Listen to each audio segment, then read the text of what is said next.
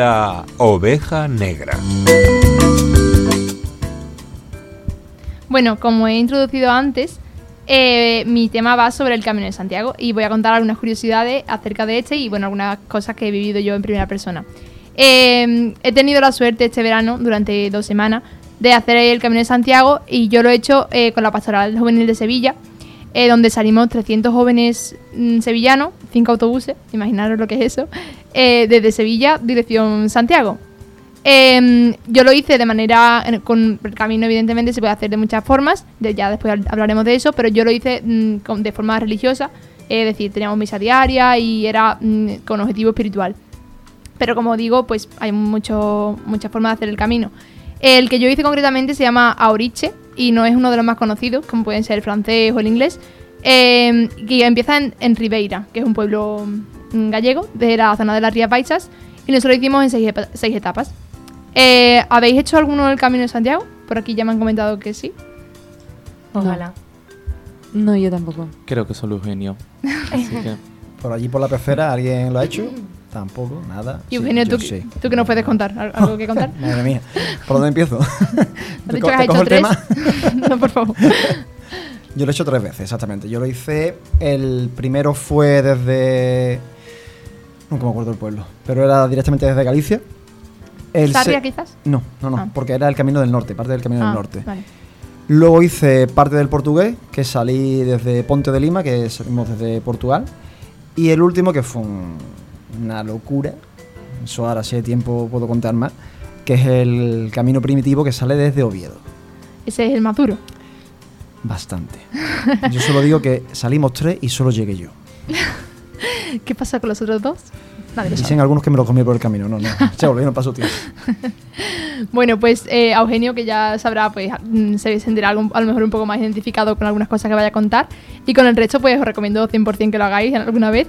Eh, y si podéis hacerlos todos, es mi objetivo. Hacerlo todos, no, pero a lo mejor bastantes, pues sí. Eh, bueno, para mí, para comenzar un poco, para mí la experiencia la verdad que fue espectacular. Mm, volví siendo no otra persona, pero mucho más enriquecida. También espiritualmente, también, porque como digo, pues fue un, cam- un camino religioso. Pero también di- se disfruta la experiencia muchísimo. Es verdad que también depende de cómo lo hagas. Eh, si lo hace, por ejemplo, Eugenio, que lo hizo casi solo, a lo mejor una experiencia totalmente diferente a como lo pude haber vivido yo. Eh, bueno, y una vez hecha esta introducción, voy a ir contando cositas y curiosidades y eso. Y os recomiendo, tanto en casa como aquí en el estudio, que tengáis un papel y un boli a mano o algún dispositivo electrónico. Porque voy a ir de vez en cuando eh, preguntando alguna cosa, verdadero o falso, cosas así. Y quien tenga, quien gana, y cada vez que acierte, pues apuntáis un punto. Y quien gane, pues se lleva un premio, ¿vale? Muy bien. ¿Estáis preparados? Qué bien. Sí. Sí. Esto no me lo dijiste ¿eh? cuando te estuve preguntando. ¿eh? Ah, Hay examen. sorpresas. Claro, es que si no te lo preparabas. Claro. bueno, empezando por el principio. El principio. Eh, Santiago llega a España, ¿no? ¿Cómo llega Santiago a España? ¿Alguna idea? Yo tengo algo mm, entendido, pero no estoy muy seguro. Lo lanzo y a ver si es verdad o no. Eh, realmente no llega vivo, ¿no? Lo que llega es su cuerpo a las costas de Galicia. ¿Alguna Eso es más lo que siempre he escuchado. Ni idea, ni idea. Yo lo que había escuchado, aquí voy a pecar de que no sabía este tema precisamente, pero lo que había escuchado un poco lo que dice Enrique, que llegaba su, su cuerpo. Vale. Eh, a ver, evidentemente todo esto eh, no es 100% riguroso, rigurosidad científica, pero el, la, mm, los escritos, sobre todo religiosos, cuentan que Santiago sí vino a España vivo y vino eh, a predicar y a hacer su labor de apóstol, de profeta. Eh, y esto es- queda mm, dicho en uno de los evangelios apócrifos, que, que son esos evangelios que no, se, no están oficialmente en la Biblia, pero que sí están escritos por alguno de los apóstoles o alguna persona relevante de la época. Y en uno de los evangelios esos pone que sí, que en Santiago estuvo en España. Y eso fue porque a los apóstoles, una vez muerto Jesús, se les asignó a cada uno una lengua para dominar, para que fueran a diferentes partes del mundo a mm, eh, predicar en aquella zona. Y a Santiago pues le tocó la lengua mm, latina y pues vino aquí.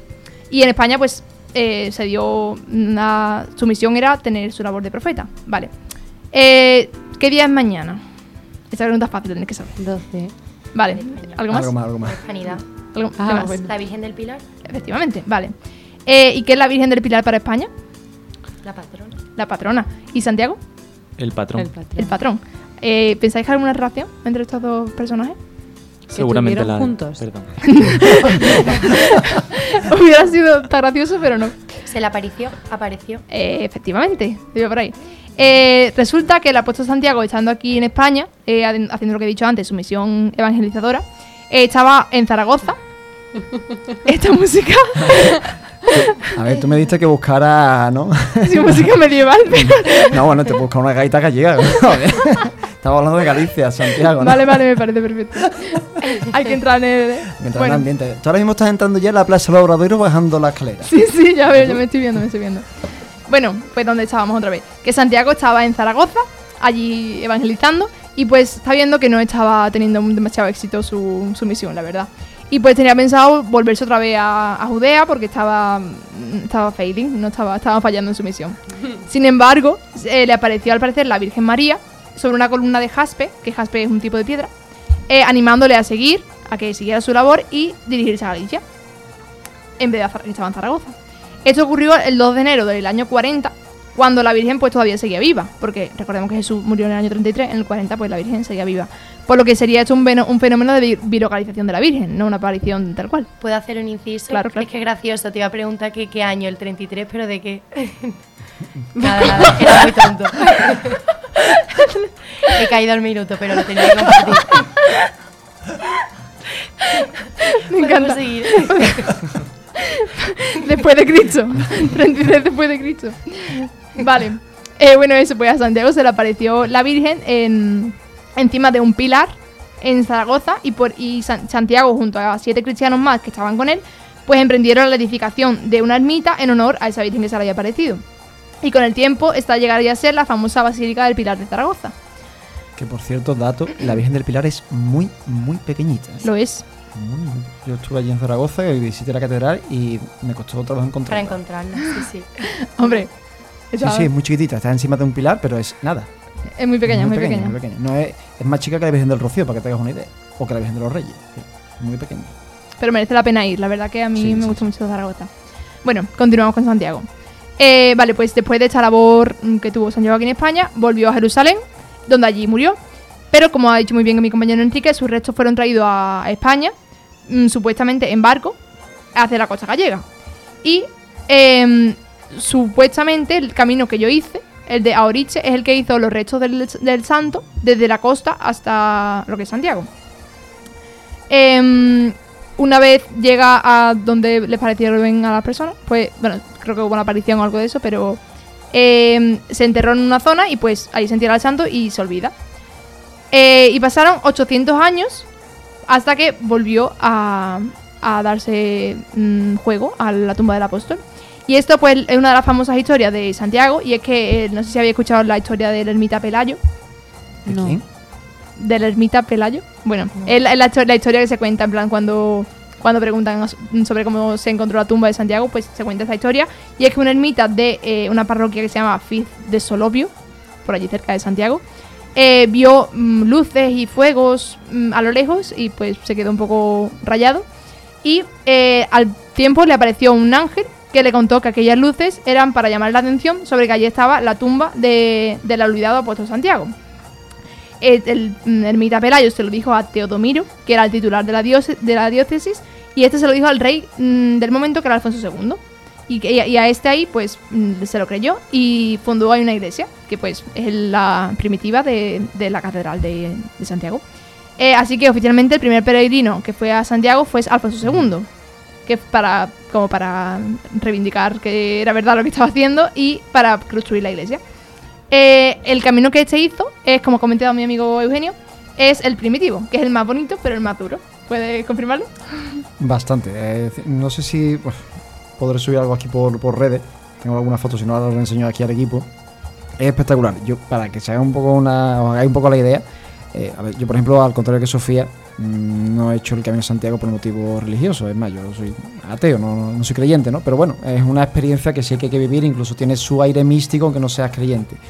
Y a mí la sensación que me dio cuando hice el primitivo, y te digo, ese era el tercero que hacía, y había hecho otros dos previamente, eh, entendía perfectamente a esas personas de la Edad Media eh, el hecho de creer que estaban cercanos a Dios, porque muchas de esas mañanas cuando me levantaba para empezar el camino y veías las nubes por debajo tuya o cómo el sol entraba desde las nubes y iluminaba todo el paisaje, ya os digo, es una experiencia eso, casi mística, de tú pensar, hostia, realmente estoy haciendo un camino hacia encontrarme con el apóstol o con, o con algo divino. Así que es espectacular, pero es muy duro, es muy duro. Hay que ir Sí. preparados. Ay, exactamente, sí.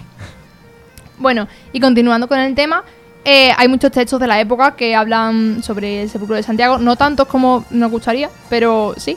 Y es curioso porque se habla en muchos textos del inventivo sepulcro de Santiago. Y pues claro, esto los historiadores se quedan como, ¿qué? ¿Inventivo? Pero es que resulta que inventivo en latín se puede traducir como hallazgo. Entonces, pues ahí se tiene un poco más de sentido. El libro más famoso que habla del, del- sepulcro del apóstol es el Código, Código Galestino, en honor a Calis- Calisto, pero no lo escribió él. Como suele pasar muchas veces que se le pone nombre a las cosas de los que no son autores. Pero bueno, eh, es el libro más de referencia que habla sobre la tumba del apóstol y todo eso. Eh, y fue robado en una. Bueno, se encuentra en la Catedral de Santiago. Y fue robado en una ocasión. Y se hartaron de buscarlo porque era eso era un- es patrimonio de todo, de la humanidad y de todo. Y eso era imposible que se, vendiera en el mercado negro o lo que fuera porque se localizaría al momento. Y resulta que estaba en el trastero, estaba en el garaje. Así que solamente había sido una mala jugada de alguien que, que lo quería ver, lo quería quitar de ahí. Bueno. Eh, con el, estamos en, 18 en el año 800, lo hemos dejado. Y con el paso de los años y todo el lío de la, de la invasión musulmana en España y la reconquista, el camino cayó un poco en el olvido, porque bueno, tenían problemas más importantes que ocuparse. Eh, cuando la reconquista ya iba en buena dirección, ya iba bien, y se trasladó el poder de Oviedo a León, el camino volvió a hacerse popular. Y de hecho se les, les interesaba a los gobernantes del momento para atraer pues más gente, riquezas, etcétera. Eh, de hecho, el rey Sancho III ofrecía como recompensa a los nobles extranjeros que si venían a hacer el camino de Santiago se les hacían regalos y también se les ofertaba matrimonio con nobles españolas. O sea que era un buen partido. Y ahí nació el marketing. Eh, así el camino fue haciéndose cada vez más popular, tanto nacional como internacionalmente. Vale, una pregunta. Uy. Eh, La primera, la primera. bueno, ha habido algunas ya, pero bueno, esta- ah, vale. Esta sí puntúa, ¿no? Sí. Vale. Eh, señala la falsa. ¿Cuáles de estas no es una? Bueno, en plan, señala la falsa. ¿Cuáles de estas son razones para de peregrinaje en el medievo? En plan, ¿cuál de estas razones mm, que tenían los peregrinos en el medievo no es correcta? ¿Vale? Vale. Primera, devoción. Segunda, promesa. En plan, que prometes, a lo mejor si apruebo el examen, pues voy a... Bueno, evidentemente el examen no, pero... no. claro, pero bueno, ese tipo. Eh, tercera, salud. En plan, para pedir salud para ti o para algún familiar. Eh, como remedio para amores imposibles. Es la, la cuarta. O quinta, para buscar matrimonio. Recuerdo, primera, devoción. Segunda, promesa. Tercera, salud. Cuarta, como remedio para amores imposibles. O quinta, para buscar matrimonio. ¿Falsa? Vete por aquí. Es bien, te dejo el último. Yo diría que la cuarta como remedio para amores imposibles. Esa es la falsa. Sí. Vale. Irene, Yo la segunda. la de promesa. Sí. Yo la de matrimonio. Vale. Devoción. Yo diría la misma que Enrique. Pues me suena muy a meiga. Me suena más a- a- me suena muy gallego, pero me suena más a ¿Habéis meiga. dicho... ¿Nadie ha dicho para buscar matrimonio? Sí, tú. Ha dicho Ah, Inma. Vale, pues Inma ha sido la única correcta. Bien, buena, buena. Evidentemente por devoción sí. Y mucha gente iba porque le gustaba el, el santo de Santiago, igual que el santo de Santiago. Porque le gustaba el santo Santiago. O igual que ahora va mucha gente al Rocío o a Fátima o a Lourdes por devoción a esas vírgenes. Promesa también, porque se le promete algo, igual que ahora. Que es verdad que a Santiago ya no está tan de moda prometerle algo. Más a las vírgenes, como he dicho antes, al Rocío, a Fátima y eso es más típico, pero bueno. Eh, salud también. Eh, de hecho, salus en latín, que está en los textos, significa tanto salud como salvación. O sea, la salud tanto del cuerpo como del alma. Así el doble sentido.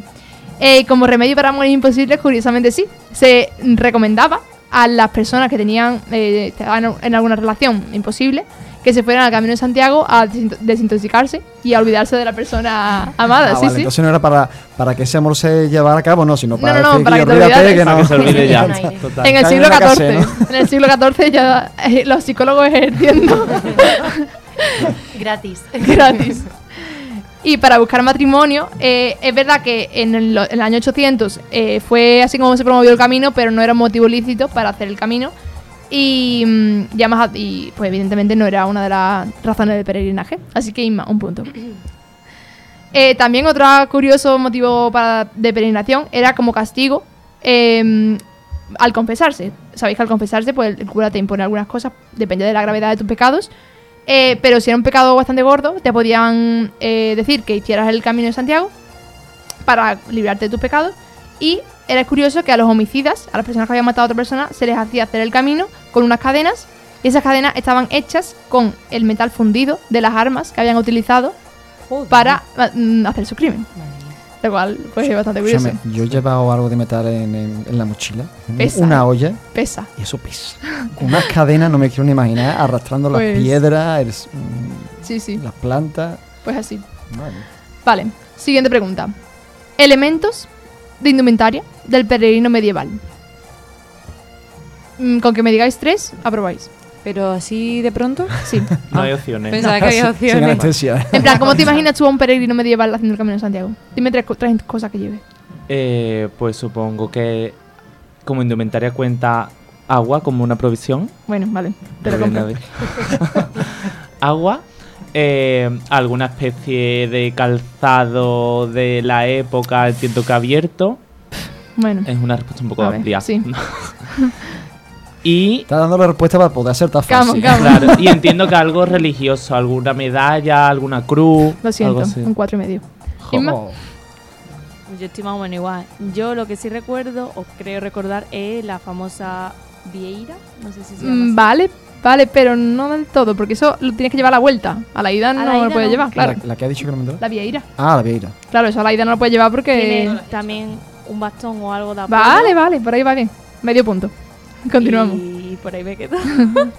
es que no me sé mucho más. ¿Puedo decir el supongo- bastón yo también? Sí, di- Bueno. Yo creo que un sombrero, Vale. el como una manta. Bueno, vale. Lía. ¿Pero me va a decir algún punto? Bueno, no sé. Es que estáis haciendo cosas muy... Esto no es... El juego no es así. bueno. La planta es muy mal, ¿eh? La Sí, ya, la verdad que sí. Lo siento, lo siento. Yo también estaba pensando en una especie de sombrero y una túnica. Vale, así vale. Ya vamos encaminando. Vale. Y luego. Ah, vale, vale, perdón. No, sí, sí, sí. ¿Sigo? Sí. Ah, vale. Que a lo mejor alguien que prometa algo, pues que vaya descalzo. Eso ya son Eso de variaciones. total, pero... Pero... ¿Algo que añadir? Pues mira, unas botas buenas vienen bien para el camino, la quechua también. Es lo que he dicho. Habéis No, dicho cosas que están bastante bien, pero ya han cambiado. Por ejemplo, hoy es muy importante las antiempollas. Eh, La crema antiempolla, el gel deslizante. Hombre, si te echas vaselina bien en el Vaselina, pie, vaselina. va de escándalo, ¿eh? La vaselina en el pie ayuda muchísimo, aunque parezca una tontería. Da mucho asco, sí. Mm. Sí, pero sí, es un poquito desagradable, pero bueno. es necesario. Vale, pues no- ni tan mal, ni tan mal. La imagen de peregrino medieval es un hombre, bueno, un hombre, he dicho un hombre porque me imagino a Santiago, pero un hombre con una capa o una indumentaria que no llegue hasta, hasta los pies, que llegue hasta media, mm, media pierna más o menos, para que no moleste al andar y tampoco se manche de barro. Unos zapatos esos que sean más o menos cómodos. Eh, una, algo impermeable tanto para la lluvia como para el rocío. Eh, un palo, y un palo que habéis dicho, un bastón, tanto para apoyarte, que es muy, también es útil, como para orientar a cualquier animal que se te pueda acercar, que también es importante. Eh, esta indumentaria eh, fue tan, tan popular entre los peregrinos que llegó un momento en el que el siglo- en el siglo XVI Felipe II prohibió a cualquier otra persona eh, poner- vestirla para no con- confundir a las personas mm, eh, que llevaban albergues o lo que fuera de que fueras un peregrino y no lo fueras, sino que solamente podían vestirlo las personas que fueran peregrinas a Santiago. Lo cual, pues, está bien. Em, siguiendo con el paseo de un peregrino, eh, ¿sabéis de dónde viene la palabra hospital? ¿Os suena de algo? No, no, vale. No. Pues la palabra hospital viene del sentido del lugar donde se hospeda, donde se da hospitalidad al peregrino y al viajero. Eh, la función de albergar, de albergar, queda por delante de la de cuidar o sanar en cualquier albergue, pero también está presente de que si viene algún peregrino herido, pues eh, los monasterios que eran los primeros hospitales debían atender a esa persona, donde la y por la caridad cristiana que tenían hacia los peregrinos. Eh, estoy hablando mucho de peregrino, no sé si os habéis dado cuenta, pero eh, llegó un momento en el que peregrino toma eh, sentido a que peregrinos son las personas que van a Santiago. De hecho, el autor Dante, en una de sus obras, Vita Nuova, eh, describe que hay varios tipos de peregrinos. Palmeros, que son los que van a Jerusalén, porque se traen las palmas. Romeros, los que van a Roma. Y peregrinos, los que van a Compostela. Y así queda definido. Eh, ¿Conocéis el Monte del Gozo? Sí. No. es un monte que está eh, como en Santiago y que por ahí se llega si vienes por el camino francés. Y es, es bonito, yo no lo he hecho, pero dicen que es bonito porque llegas ahí y desde ahí ves la catedral y ya como que te sientes. Y ya el resto es bajada, así que también es más cómodo. Sí, vamos, por comentar algo, eh, si alguna vez lo hacéis y tenéis oportunidad, hacer noche en Monte de Gozo, es un albergue enorme, pero enorme, eh, porque está un poco también con la idea de lo que tú has comentado, de la forma en la que tú has hecho el camino, ¿no? Con eh, varios autobuses de personas. Y lo bonito sobre todo porque de noche, eh, desde el monte, se ve la Catedral de Santiago iluminada al fondo, entonces una vista también... Monte de Do Gozo. Gozo. Eh, ahora hay hay allí una auditoría al aire libre con capacidad para más de 15.000 personas. Y de hecho es curioso porque yo he estado en, San- en Galicia dos veces este año y la primera vez fue para un concierto de Imagine Dragons y fue ahí. Y después la segunda vez eh, fue con ella para hacer el camino y fui, eso como he dicho, de motivos religiosos y la misa de despedida fue también ahí. Entonces fue el mismo sitio, Imagine Dragons y la misa de despedida. Fue increíble. Eh, ¿Y se os ocurre mm, alguna eh, origen del nombre? Monte del Gozo. Porque lo gozas viendo ya la catedral y que Claro. Eso es pensar bien, pero mucha gente pues tira un poco para pensar mal. Pero es verdad, ¿qué? Para pensar mal. Para pensar mal. Verdad, Monte del Gozo. Ah, Pero a ver, no, estábamos con un tema religioso, yo no me había... pero no, no, va, va por pensar bien la cosa. Eh, viene de la expresión mi felicidad o mi gozo, que es al parecer lo que se gritaba al llegar allí los peregrinos. Em, siguiendo ya, una vez en el Monte del Gozo, ya llegas a Santiago, al monte, a la Plaza del Obradoiro, mm, felicidad extrema, ya ha llegado todo. Y ahora estás buscando el kilómetro cero, porque llevas todo el tiempo viendo eh, kilómetro 150, kilómetro, te pones a buscar el kilómetro cero, no lo No encuentras.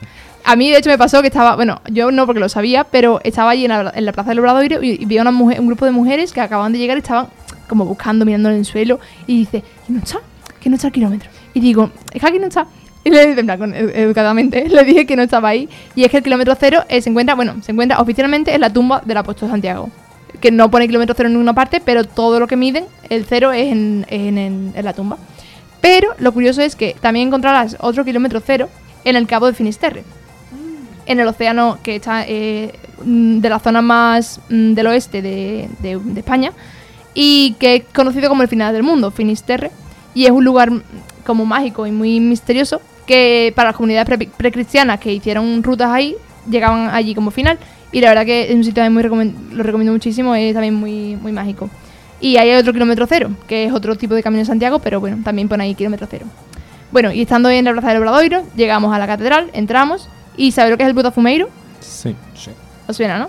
Es un incensario, lo que usan los de Semana Santa para incenciar, pero el más famoso y el más grande del mundo. Enorme. Mide metro y medio de altura y pesa 54 kilos. Eh, aunque ya aparece citado en el siglo XIV, el que se utiliza actualmente es del siglo XVII. 18, perdón. Eh, normalmente los viajeros que preguntan que para qué sirve, eh, dicen que es para combatir los olores de la gente dentro de la catedral. Pero realmente existían maneras más baratas y más sencillas para combatir eso. Y es más el espectáculo del ritual de su vuelo que simboliza pues la purificación de las almas que va- llegan a, a Santiago. Eh, ¿Pensáis que eso se ha caído alguna vez? ¿Que si se ha caído? Sí. Seguro. Seguro. Se ha caído 14 veces. Wow. Wow. Madre mía. Eh, Y- afortunadamente no- sin ninguna fatalidad. A eso te iba a decir. ¿Es el mismo siempre? ¿Se vuelve a colocar o se ha roto? A ver si se rompe, supongo que pondrán otro, ¿no? Bueno, arreglarán, a lo mejor repararán el que tenga. Claro. Digo, a lo mejor, Pero sea, recomiendo también que se vea porque es bastante espectacular, porque Sí. los monjes o los curas se ponen a levantarlo a peso. Eh, no, es, no es nada mecánico, es a peso. Y es muy espectacular. ¿Puedo contar una pequeña curiosidad de cuando... es que a mí me hizo mucha gracia la segunda vez que... Bueno, sí, la segunda vez que, que hice el camino, pues la tercera me pilló con la Catedral de Santiago al interior en obras y no había botafumero, obviamente. Eh, fue muy gracioso porque estábamos en la misa del peregrino esperando a que saliera el Botafumeiro, que a veces sale, a veces no, eso también hay que decirlo, eh, según si se, porque eso es algo que se paga. Claro, eso se paga. Nosotros Se paga. que no- nos colamos en que lo pagó otra, otra, Claro. otra, otra peregrinación, lo pagaron y nosotros nos colamos. Yo tenía la suerte que las dos primeras veces lo pude ver porque hubo lo mismo, mm, asociaciones que, que lo pagaron. Y fue muy gracioso, como digo, la, la segunda vez porque dieron un aviso desde megafonía en la catedral que decía, por favor, por respeto, que es un acto religioso, que hay que mantener la compostura, tal y cual, no saquen sus móviles, no graben y tal. Eh, fue empezar a bajar el botafumeiro y mira, todos los curas y monjes que estaban en el altar, todos sacaron los móviles y empezaron a grabar. Dijimos, vamos a ver, si ellos son los primeros que dicen que no se grabe, ¿cómo lo voy a grabar yo, mi hermano? Ahí al final todo el mundo Claro, al final imaginar. lo intentan, pero bueno. Pues sí, es bastante espectacular, la verdad. Y hay, hay que grabarlo, la verdad. A ver qué voy a decir. Bueno, y cuando se llega a Santiago y se ha completado el camino, eh, hay un número de kilómetros que hay que hacer para que te den esto, pero eh, sí. Y te dan un, como un certificado de haber hecho el camino. ¿Compostela o compostelana? ¿Cómo se llama el documento? Tú Compos- no. Compostelana. ¿Enrique? Compostela. Compostelano. Igual compostelano. Acertado, Enrique. Compostelana es una mujer que vive en Santiago. Era una pregunta trampa, ¿eh? Lo era, lo era. Eh, Compostela es el documento que te dan con que has hecho el Camino de Santiago, solo si afirmas que lo has hecho con razones religiosas. Ah, sí. Si, si no te dan otra cosa. Pero es verdad, yo lo siento, Eugenio, que mucha gente miente un poco. No sé si a lo mejor. No, no, no, yo no he mentido, pero... A, a- a ver, a ver. Es que No es mentira, el primero sí mentí. Oh. Ya, ya he hecho el pecado, ya he hecho el pecado encima, doble. No, pero en el, las dos últimas, yo dije que no era por motivo religioso y me dieron un documento. y te no dan sé otro, si es otro diferente. ¿Sí? Según tengo entendido, es otro diferente. Ahora luego comparamos el, Vale. el tuyo y el mío. ¿eh?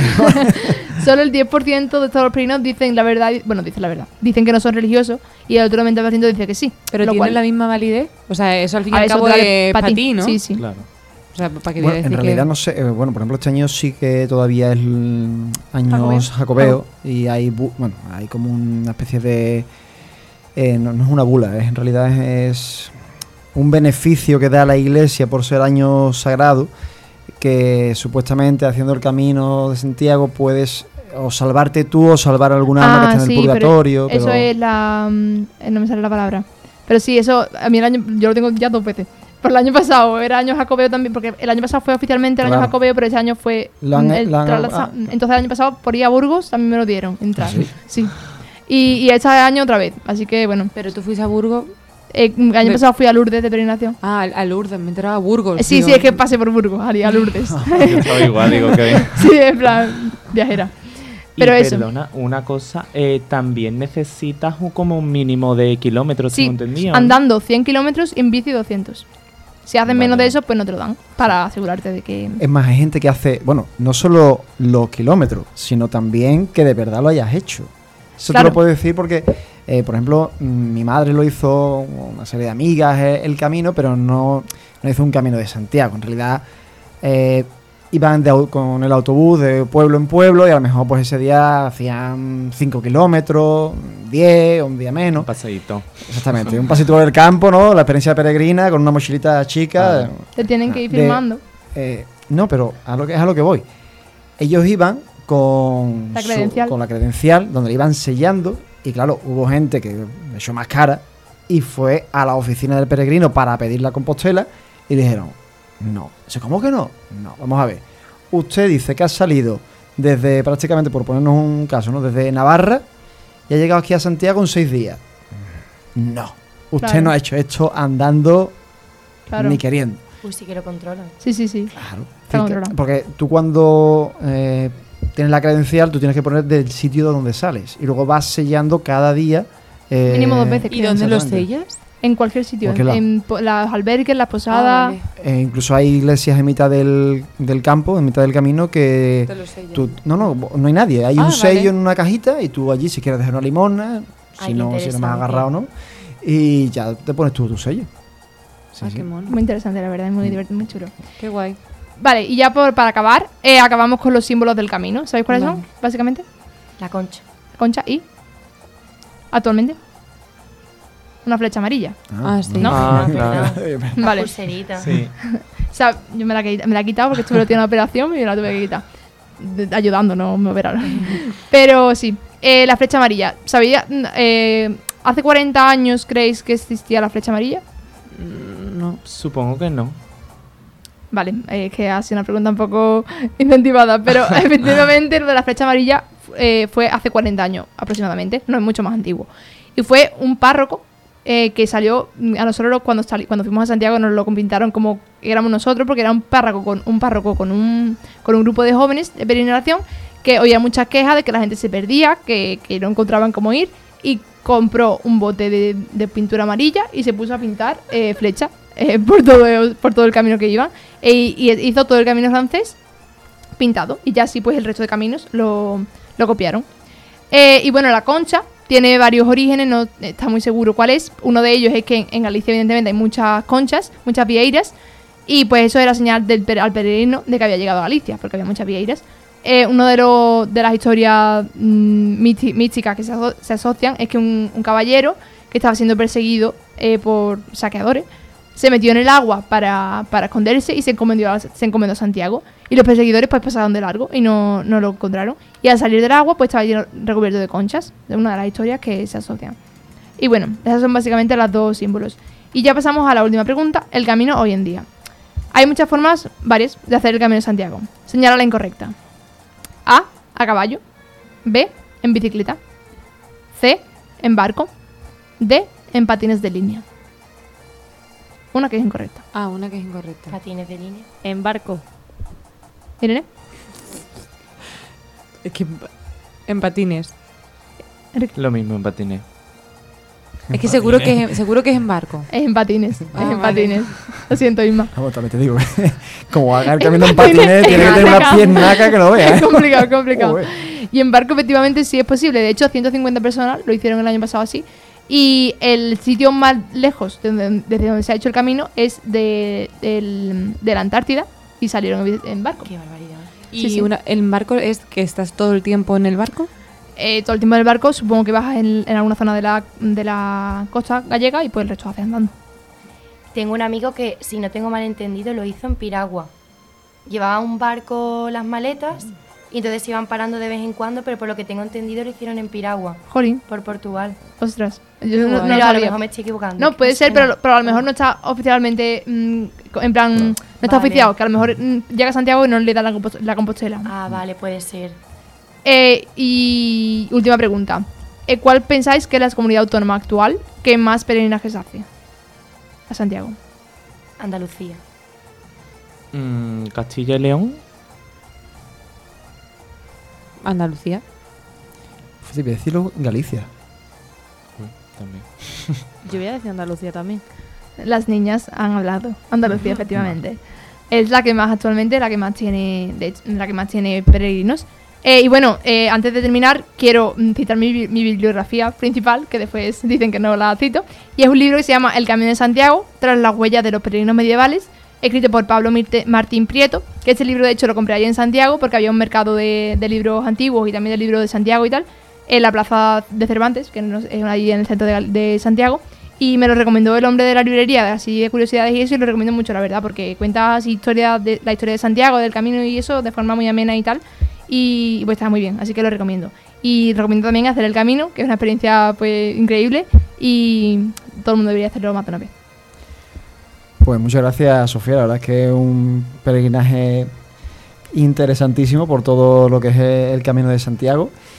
Mm, Yo te quería preguntar si, ha- si sabes lo del Camino de Santiago desde Canarias, o en Canarias, más bien dicho. No, me has pillado, me has pillado. Pues hay un camino, eh, también te digo que eso yo me enteré porque estuve en Canarias y de casualidad estuve en el sitio donde se empieza. En, en la isla de Gran Canaria, ¿vale? La Galdar, que es una ciudad, pueblo ciudad de allí, tiene una catedral que está consagrada a Santiago también, al apóstol Santiago. Es más, su fiesta es el día de, de Santiago. Y hay un camino que para aquellos canarios que a lo mejor no puedan viajar a la península para hacer el camino de Santiago, pues lo pueden hacer dentro de la propia isla. Empiezan en Galdar, dan el rodeo a la isla por todo el perímetro y vuelven hasta Galdar. Curioso. Y también está, al igual que por ejemplo el viaje en barco y demás, también te bien. aceptan Y le como dan si la Compostela. y le dan la Compostela. Qué curioso. Aunque no vayan a Santiago, pero sí es una forma de ir a Santiago, pero dentro de la propia, dentro de la propia isla. Qué curioso. Pues no sé si alguno de los compañeros o compañeras tiene alguna preguntilla más que hacer. ¿Nada? Yo añadí ¿Sí? que busca lo de kayak y creo que sí está, que es oficial. Y aquí lo que pone es que rememora el último recorrido por mar de los restos del apóstol hasta desempa- desembarcar en Padrón. Y ya luego allí hacen 25 kilómetros andando hasta la capital. Pues, pues nada, ya nos quedamos entonces con